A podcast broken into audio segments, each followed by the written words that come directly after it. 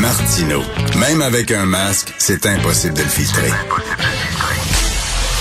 Vous écoutez Martino. Cube Radio.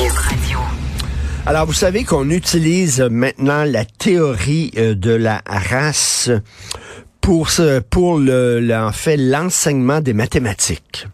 Là, vous allez dire quel est le quel est le, le- le lien entre les mathématiques qui c'est une science pure. Et puis soudainement euh, euh, la théorie de la race quel est le lien? Mais euh, on en a parlé à un moment donné avec Christian Rioux hein, et euh, de plus en plus euh, euh, la théorie de la race, la théorie du genre, les théories woke sont en train de contaminer même les sciences pures. Et il y a trois personnes David Santorosa qui est qui est entre autres chroniqueur à la presse, Frédéric Morneau-Guérin et Christian Boyer, euh, ont euh, fait une étude justement sur le démantèlement du racisme dans l'enseignement des mathématiques et de l'effet Cobra. C'est quoi l'effet Cobra? Ben, l'effet Cobra, c'est que quand tu arrives avec une bonne idée, mais ton idée nuit aux personnes que ton idée prétend aider. Tu penses les aider, ces gens-là? Au contraire, ça leur nuit. C'est ce qu'on appelle l'effet Cobra.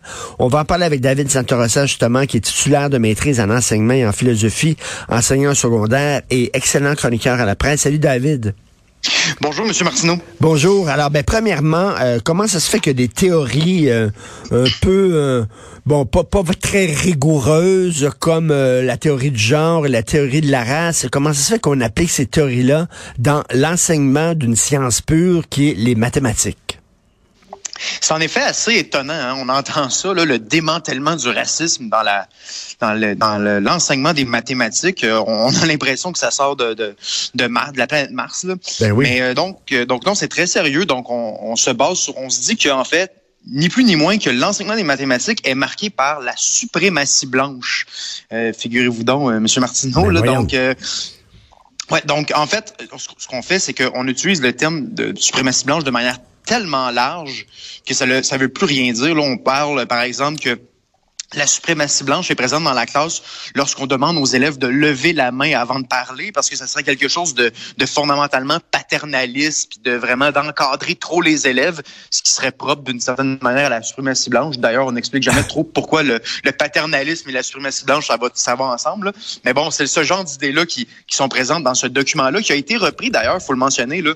Des fois, on a l'impression, ah, c'est c'est le fait de, de départements universitaires un peu obscurs aux États-Unis, mais ça a été fondé par la, financé pardon par la fondation Bill Gates. Ça a été repris dans, en Californie, en Oregon, en Géorgie, en Ohio. Donc c'est Ben de plus en plus populaire. Là. Oui, tout à Ben fait. voyons donc, Californie, Oregon, Georgie, Ohio, euh, c'est-à-dire que maintenant on applique euh, la théorie du décolonialisme, de la, du démantèlement du racisme dans l'enseignement des mathématiques. Et là, en quoi, en quoi demander aux gens de lever la main pour répondre à une question, c'est c'est un, c'est un signe de suprématie blanche. Je ne vois pas le lien. Ben non, pas du tout.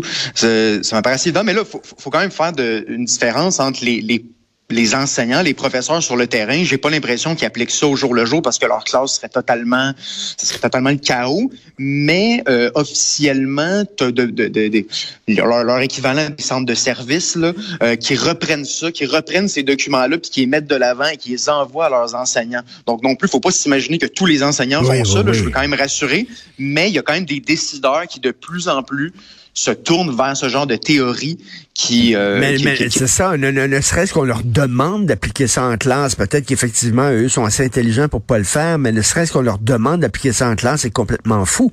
Et moi, à la limite, je dirais, c'est quasiment raciste, David, de, de dire, ben, les Noirs sont pas capables de lever la main lorsqu'on leur demande de répondre à une question. Je sais pas, mais euh, je connais plein de Noirs qui seraient offusqués de ça en disant, mais coudonc, pensez-vous qu'on est des, qu'on est stupides? Oui, tout à fait. Puis il y a eu d'autres formateurs antiracistes qui disaient euh, ben demander aux Noirs d'arriver à l'heure en cours, c'est euh, c'est raciste parce que les Noirs, euh, c'est pas dans leur culture d'arriver à l'heure. Donc c'est des oui, c'est des propos totalement racistes. Mais là, On c'est raciste, c'est comme dire, Oui, euh, les, les, les, les Noirs sont paresseux, sont pas capables d'arriver à l'heure, et eux autres, ils sont pas comme nous autres, les Blancs, c'est- c'est complètement raciste. Ah, c'est raciste, c'est grossier. On, on donne des exemples aussi dans le document hein, de d'utiliser des vêtements africains pour montrer euh, certains principes mathématiques comme les fractions et tout ça. Puis moi, je m'imagine, moi je suis enseignant au secondaire, euh, me tourner vers mes élèves d'origine, certains sont d'origine africaine, puis leur montrer un vêtement euh, traditionnel. J'aurais l'air complètement fou. Ça serait totalement grossier de faire ça. Mais, mais, mais, David, tu serais accusé d'appropriation culturelle. Ouais, il y aurait ça. Il y aurait ça aussi. Non, mais c'est dame et do, dame et don't, là. C'est-à-dire que si un professeur euh, utilise pas euh, les, vêtements euh, folkloriques africains dans l'enseignement des mathématiques, euh, il est raciste, mais s'il utilise, il fait de l'appropriation culturelle. Donc, finalement, ça prendrait des classes pour les Noirs, David, avec des professeurs noirs, pour leur enseigner les mathématiques façon noire.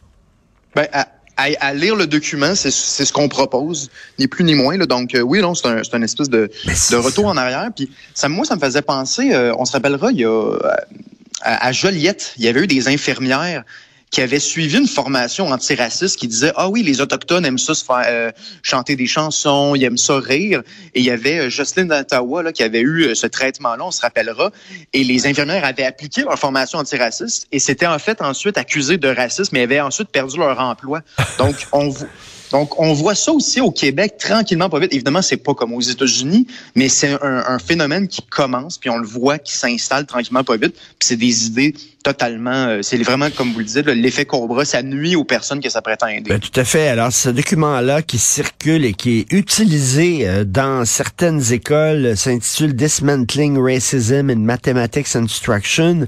Et, euh, là, au moins, on espère que certains professeurs sont intelligents pour pas vraiment l'appliquer à la lettre. Mais cela dit, David, corrige-moi si je fais erreur, mais moi, il me semble que j'ai toujours compris, j'ai toujours pensé que les mathématiques, ça vient entre des Arabes. Ce serait le peuple arabe qui aurait inventé les mathématiques. Donc, en quoi c'est les mathématiques, c'est raciste? Ouais, c'est-à-dire que les mathématiques, hein, il y a quelque chose d'universel euh, là-dedans. Hein. c'est-à-dire que tous les peuples de la Terre ont plus ou moins contribué à, au développement de, de, de cette science-là. Et puis, donc oui, là, on essaie d'en faire comme, tu sais, la, la, recherche de la, on, dit ça dans le document, la recherche de la bonne réponse, ce serait quelque chose de, qui fait partie de la suprématie blanche. Donc, plein de références comme ça qui sont, qui sont vraiment, euh, c'est vulgaire, honnêtement, d'entendre, d'entendre ça comme euh, ainsi. Et puis, euh, donc c'est ça. Et, vraiment, il y, a cette idée-là. Donc justement, de faut pas chercher la bonne réponse, il faut aussi renverser l'autorité dans la classe. Donc, c'est plus l'enseignant. Tu sais, l'enseignant est comme le représentant de l'ancien monde, l'ancien monde blanc, si on veut. Là. Donc, lui, il faut, faut, faut, tout le déconstruire en OK, attends, attends, attends. Le, fait d'avoir des élèves assis et l'enseignant devant, debout, ça, ça c'est colonialiste parce que ça, c'est les Blancs qui faisaient ça. Là. Euh, mais mais, mais c'est, David, c'est du délire. C'est de la maladie mentale. Et moi, ce que je ne comprends pas, c'est premièrement qu'on applique ça aux sciences peu parce que 1 plus 1 égale 2, c'est vrai que tu sois noir, chinois, euh, euh, musulman, euh, juif, catholique, bouddhiste 1 plus 1 égale 2. Et, euh, et comment ça se fait que c'est, c'est, c'est utiliser ce document-là dans, dans les classes, les pédagogues, il me semble que ce sont des gens intelligents. Les gens du milieu de l'éducation, ce sont des gens intelligents. Jamais je jamais je croirais que les autres pensent que c'est vrai ce document-là. Ils doivent, ils doivent, ils doivent savoir que c'est ridicule, mais ils disent bon, on va l'appliquer parce que c'est la mode. On veut être gogo, on veut montrer qu'on est à gauche. Ouais, ben de plus en plus on commence à parler de, de, de dans, le monde de la gestion, c'est de le, le, travail émotif, c'est-à-dire le travail qu'on va, l'effort qu'on va mettre à, euh, à, à, à, feindre, à simuler des, euh, des émotions, des comportements, puis de dire ah oui non ça ça a de l'allure, mais en même temps personne n'y croit, puis personne va l'appliquer. Euh, puis je pense que c'est un peu ça qu'on va voir de plus en plus, les, les, enseignants euh, euh, ben feindre ça, mais heureusement, il y en a de plus en plus qui, qui, qui résistent. Puis ça, je, je, tiens vraiment à le préciser dans, dans l'étude de, de moi, euh, Frédéric Monod-Guérin et Christian Boyer une des bonnes choses qu'on fait, c'est qu'on montre les bonnes stratégies à utiliser pour favoriser une forme d'égalité des chances. Parce que c'est ce qu'on veut faire. C'est du, moins l'intention qu'on cherche à faire avec ce document-là, favoriser l'égalité des chances, faire en sorte que les personnes qui proviennent de, milieux socio-économiques plus euh, moins riches, plus pauvres, ben aient une chance égale. Ben on met de l'avant. Voici les stratégies pédagogiques qui favorisent une plus grande égalité des chances. Donc, on fait pas juste critiquer, on fait aussi, on propose aussi. Puis je pense que ça, c'est un, des gros plus de cette étude-là. Mais tu sais, de, dire d'utiliser des référents africains, par exemple, pour euh, enseigner les mathématiques aux Noirs. Euh, par exemple, au lieu de dire 1 plus 1 égale 2, un éléphant plus un éléphant égale deux éléphants, parce que c'est un, un référent africain. Mais les Noirs sont des Américains. Il y en a qui sont, sont pas nés en Afrique, qui ont jamais vu l'Afrique de leur vie. C'est complètement stupide de faire ça.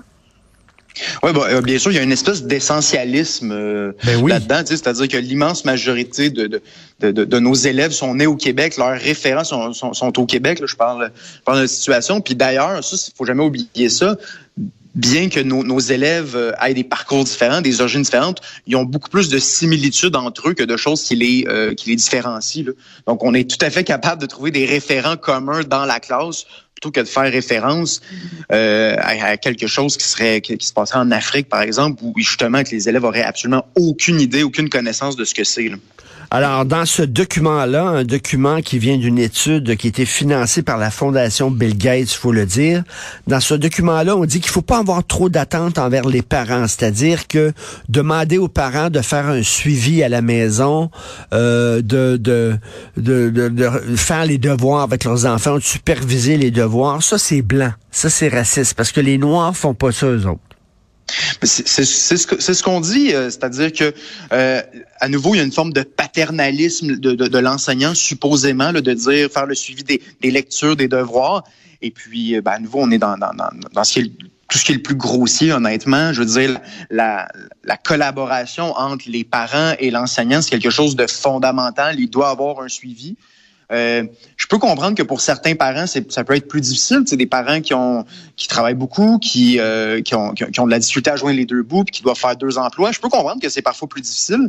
De là à dire que euh, de, de, de, demander aux parents, c'est ça relève de la suprématie blanche, ben là c'est un pas que qu'on n'est pas prêt à faire, ça c'est certain. C'est largement exagéré, euh, ça c'est certain. Mais mais David, où est passé Martin Luther King qui disait je rêve du jour où j'ai un rêve, je rêve du jour où mes petits enfants ne seront pas jugés à la couleur de leur alors qu'aujourd'hui, on ramène tout à la race. On met en effet la hache dans ce, beau... Euh, cet idéal-là hein, de, oui, d'antiracisme individualiste en quelque sorte, c'est-à-dire qu'on va juger l'individu. Ben et maintenant, oui, tout découle de la couleur de la peau. Hein. Il y a vraiment on essentialise les individus en fonction de leur couleur de peau.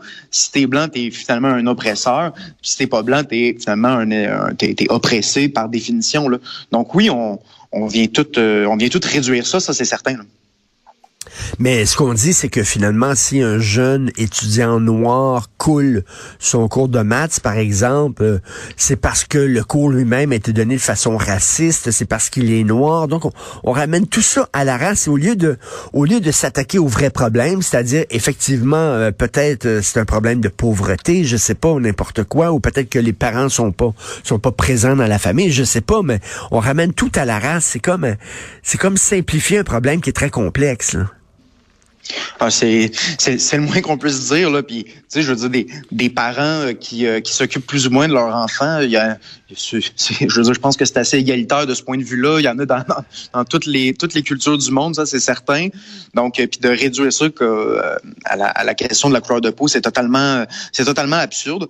On dit aussi en ce sens-là que c'est les élèves et les parents qui doivent évaluer l'enseignant. Donc, c'est vraiment on est dans le domaine de, du retournement de l'autorité. Hein. Donc, c'est plus c'est plus l'enseignant qui doit dire aux élèves quoi faire, puis les, de dire aux parents de faire un certain suivi. Non, non, c'est aux parents, aux élèves de dire, ben ça, ça vous avez bien travaillé, ça c'est à retravailler. Euh, ça c'est un, à nouveau, c'est un petit peu absurde. On, on enlève toute autorité à l'enseignant, toute sa compétence, elle existe tout simplement plus. Là. Donc vraiment, c'est, c'est, c'est des idées très très radicales. C'est complètement ridicule. Un plus un égale deux, c'est raciste. Avoir un prof devant des étudiants, c'est raciste. Demander à tes étudiants d'arriver à l'heure, c'est raciste. Leur demander de lever la main pour répondre à une question, c'est raciste Demander aux parents de superviser les devoirs euh, de leurs enfants, c'est raciste. Vraiment, c'est complètement cinglé et c'est appliqué dans des écoles en Californie, en Oregon, en Géorgie, en Ohio. Euh, donc, euh, David Santarassa, Frédéric Marneau-Guérin, Christian Boyer ont fait une étude sur ce document-là qui est complètement débile. Euh, David Santarassa, écoute, tu fais une bonne job à la presse. C'est comme un cheval de Troie, selon moi. C'est un peu comme Christian Rio au devoir. Tu, par tes écrits, tu luttes contre les woke à la presse. Merci beaucoup, David. On continue à te lire. Salut. Merci. Merci beaucoup. Au revoir. Bye.